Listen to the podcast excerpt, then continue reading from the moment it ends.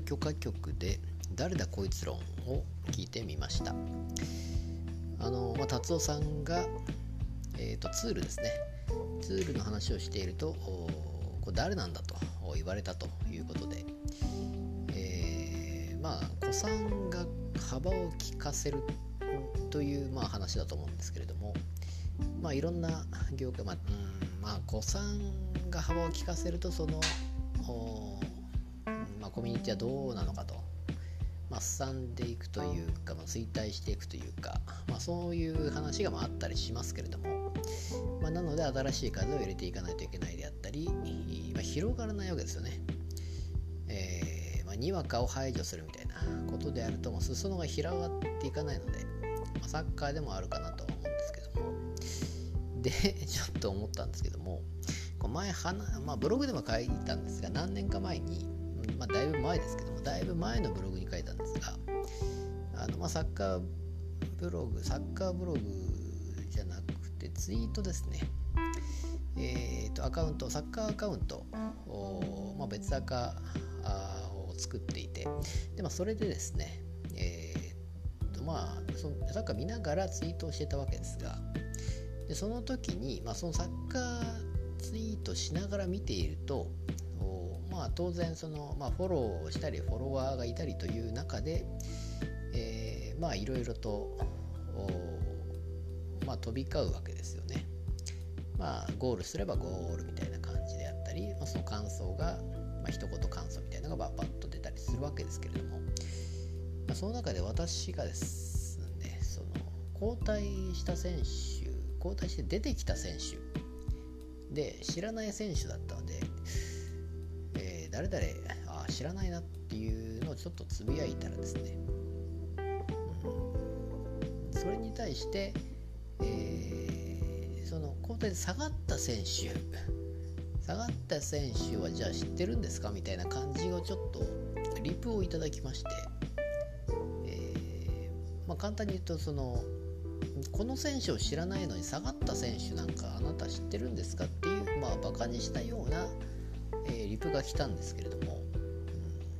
うん、で、まあ、実際にはその下がった選手は私は知ってたんですが。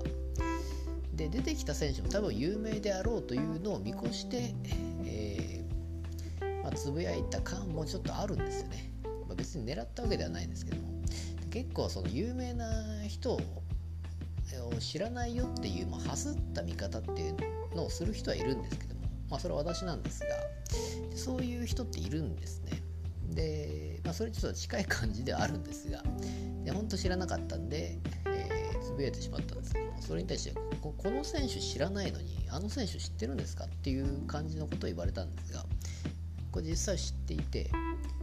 でまあそのまあ詳し詳しくは知らないんですけども実際にはそのアンダー19とかアンダー21とか私はたまたま見てましたからそこまで見てる人っていうのは多分そんなにいないので。で、えー、まあ、その代表ですね。アンダー例えばアンダー10アンダー21の代表とかアンダー21のユーロとかっていうのを見てましたからそういう、まあ、若い選手は見てましたんで。でそれでまあ知ってたんですよね。その時のレギュラーだったんで。で成長してまあ代表になったという人も、まあ、まあ、当然いるわけですから。そういう中で交代して出てきた選手を知らなかったんそれに対して古参というかあもうすごい見てる人って当然上には上がいるので当然私よりはすごい見てるんでしょうけども、えー、まあ、そういう方からリフをいただいたりと。そうなってくると本当に まあ古参なのかどうかあれですけども、えー、まあ、にわかがちょっと萎縮してしまうというのはあるのかなと思うんですが実際私は、まあ、知ってるのであれなんですが知ってるといっても速報出し出てきた選手は知らないですよ。なぜなら今すごいけども昔はそんなに有名じゃなかったっていうことですね。なぜならアンダー21にも出てないからと。いうことで知らないだけだったんですけども。なぜなら最近私は見てないです本当に。だからそういうことになってるんですけども。えー、サッカー見てんのかっていう感じで言われたっていうことなんですね。そういうのっていうのはやっぱ他のコミュニティでもおそらくあるなと思れがツール・ド・フランスですねおそらくは。なので、えー、子さんの方は本当注意していただきたいなと思うんですが、まあ、でもそれがどやりたいっていうのはおそらくあるんですよね。そこでしか表現できないというか俺はこんなにすごいんだぞっていうのは当然見せたいっていうのはありますから、えー、まあ、それがあお子さんだからこそ言えるんでしょうけれども、それも含めてもう自分にもそれは言えることだなとちょっと思っておりますのでちょっと重視していきたいなと思っております。